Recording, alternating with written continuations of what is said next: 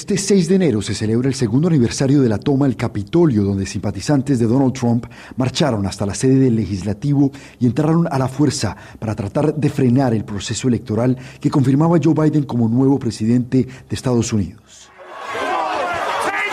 Entre los participantes estaban Derek Van Order de Wisconsin, Max Miller de Ohio y George Santos de Nueva York, quienes paradójicamente fueron electos como congresistas tras las elecciones de medio mandato de noviembre del 2022. En estas recientes elecciones, al menos 100 candidatos a cargos públicos tenían relación con organizaciones extremistas en Estados Unidos, según el Centro de Extremismo del Anti-Defamation League, extremismo que ha crecido en los últimos años y se reflejó en la toma al Capitolio en Estados Unidos hay 1.221 grupos extremistas de odio y entre estos hay al menos 92 milicias armadas o paramilitares, según lo revela el Southern Poverty Law Center. Milicias que han sido responsables de intentos de secuestro a gobernadores y políticos, golpes de Estado fallidos y atentados contra templos religiosos y minorías. Algunas de las milicias más conocidas son los Proud Boys, los Oath Keepers y los Boogaloo Boys. Frente a la legalidad de estas, Mary McCord, experta en milicias, dijo al programa 60 Minutes que aunque estos grupos se escuden en la libertad del porte de armas, siguen siendo ilegales. The Supreme Court has been very clear